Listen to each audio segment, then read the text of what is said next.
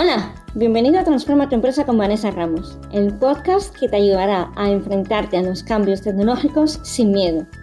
Yo soy Vanessa Ramos, ingeniero técnico en informática de vocación y apasionada de las tecnologías y las personas. En cada episodio compartiré con vosotros técnicas y herramientas para mejorar vuestra empresa gracias a la tecnología. Eso sí, siempre explicada para humanos. Si te mueven las personas, quieres hacer crecer tu empresa y quieres entender cómo la tecnología puede ayudarte a ello, ya seas pyme, micropyme o autónomo, este es tu sitio. Bienvenido.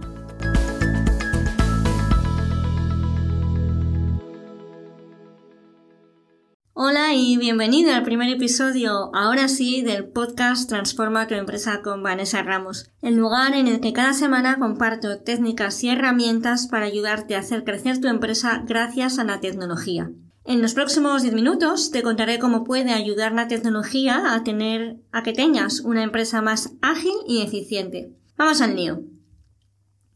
En el episodio de hoy vas a entender por qué los procesos de nuestra empresa es lo primero que tenemos que revisar antes de lanzarnos a hacer cualquier cambio en la misma y cómo la tecnología puede ayudarte a ello. Porque al final de nada sirve tener integradas mil herramientas tecnológicas si no se utilizan, porque en realidad sigues utilizando métodos y procesos antiguos. El ahorro de costes, la mejora de la confianza con tus clientes y proveedores y que tus trabajadores sean más eficientes realizando su trabajo y, consecuentemente, baje su nivel de estrés, todo esto es lo que podemos conseguir analizando procesos y añadiendo las herramientas precisas en cada punto.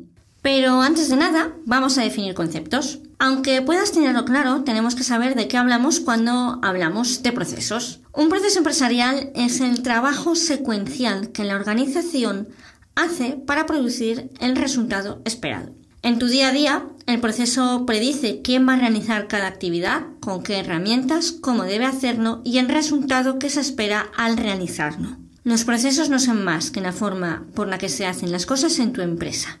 A grandes rasgos, estoy segura que conoces todos los procesos que hay en tu empresa, pero también estoy segura de que si bajas a más profundidad, te sorprenderías. Como gerente o manager, no puedes conocer al 100% qué hace cada persona del equipo.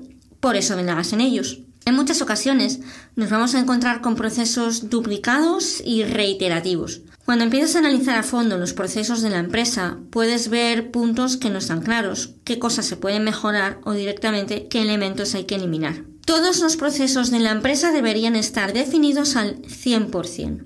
Espera, ¿todos? sí, todos. Sé que es algo que no se hace y que cuesta mantener actualizado. Pero piensa en el ahorro de tiempo que puedes conseguir si una persona del equipo se da de baja o si integras a una nueva persona. Si todo está documentado, en lugar de estar formando un nuevo componente durante tres o cuatro días con una persona dedicada a su entrenamiento, este puede incorporarse muchísimo más rápido. Disponer de una documentación, ya sea escrita o en vídeo, sobre su trabajo y el de la empresa, hace que ahorres tiempo, tanto del trabajador que iba a dar la formación como del nuevo empleado ya que podrá empezar a trabajar mucho más rápidamente. Puede que en tu empresa no veas necesario recopilar toda esta información, pero te puedo asegurar que incluso los autónomos debemos tener definidos los procesos que realizamos. También puede ocurrir que creas que no hay ninguna tarea muy compleja, pero en todos los casos hay una curva de aprendizaje que será muchísimo más suave si lo tienes todo bien documentado. Cuando los procesos están bien definidos, reducen el coste de las operaciones, te permiten aprovechar mucho mejor los recursos de la empresa, eliminando acciones innecesarias o duplicadas, y todo esto consigue aumentar la productividad y la calidad de los servicios, mejorando la relación con el cliente y como consecuencia aumentando ventas. Entonces, ¿cómo empezamos a analizar los procesos de la empresa?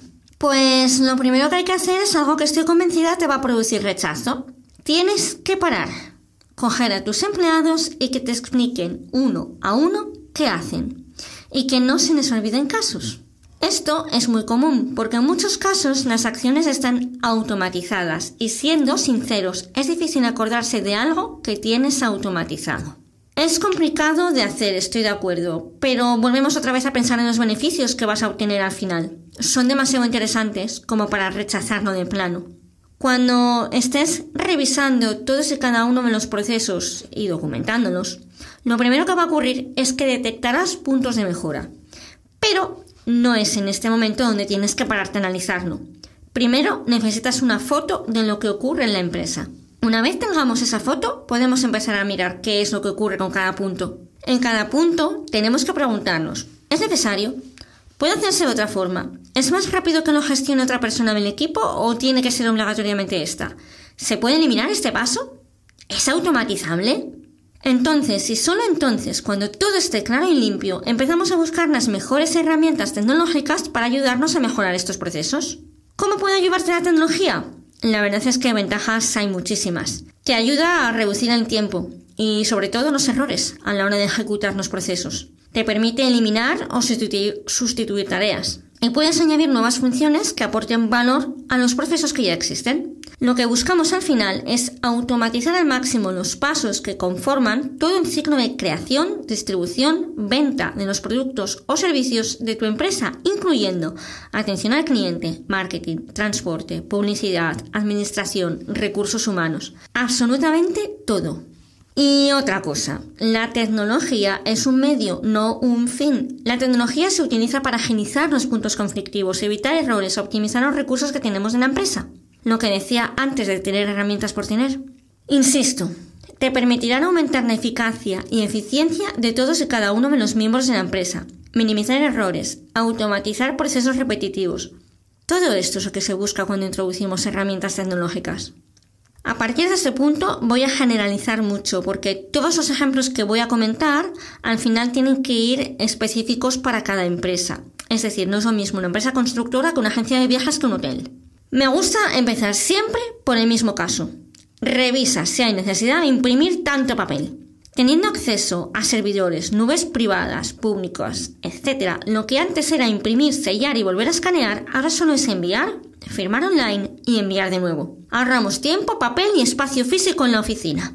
Comprueba si las fases por las que pasa un proyecto son correctas. Si lo son, plantéate instalar un gestor de proyectos que te ayude a tener una visión sobre lo que se está haciendo en cada paso de la empresa. Esto te permite analizar el tiempo que dedica cada trabajador y desde ahí, y si lo tienes integrado con el sistema contable, puedes determinar si ese cliente es un coste o un beneficio. Igual te llevas una sorpresa. Una de las primeras normas que pongo cuando me incorporo a un equipo es todo por escrito. Incluso cuando llames por teléfono, luego redactamos un correo y lo enviamos para que quede constancia. Esto, entre los miembros del equipo de trabajo, no tiene mucho sentido. Por eso es mejor utilizar una herramienta que te permita que todas las comunicaciones estén centralizadas y puedas buscar y sobre todo encontrar lo que necesitas en el momento indicado.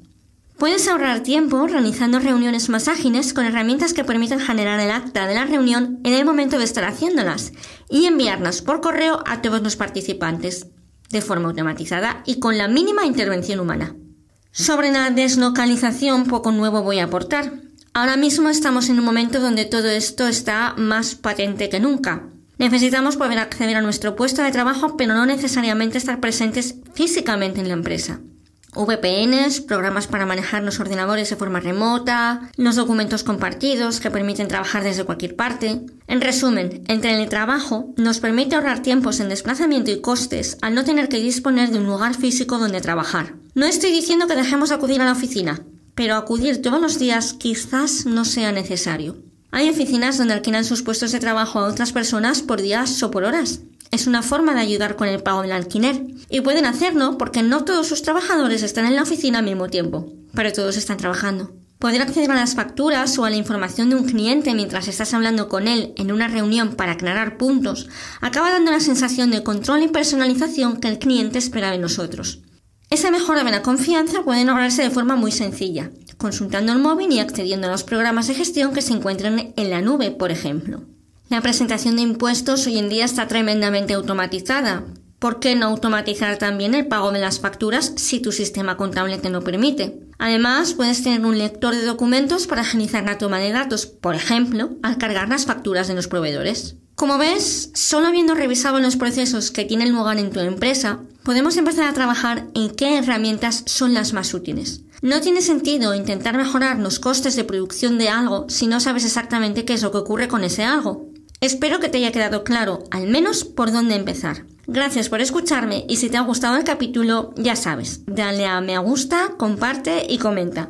El próximo viernes, más. Un abrazo virtual. Me despido hasta el próximo episodio de Transforma tu empresa con Vanessa Ramos.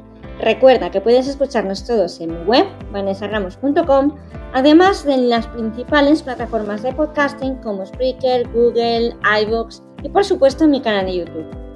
En la web encontrarás también todos los enlaces a los que hago referencia en el podcast y notas adicionales. Suscríbete para no perderte nada. Un abrazo virtual y te espero el próximo viernes.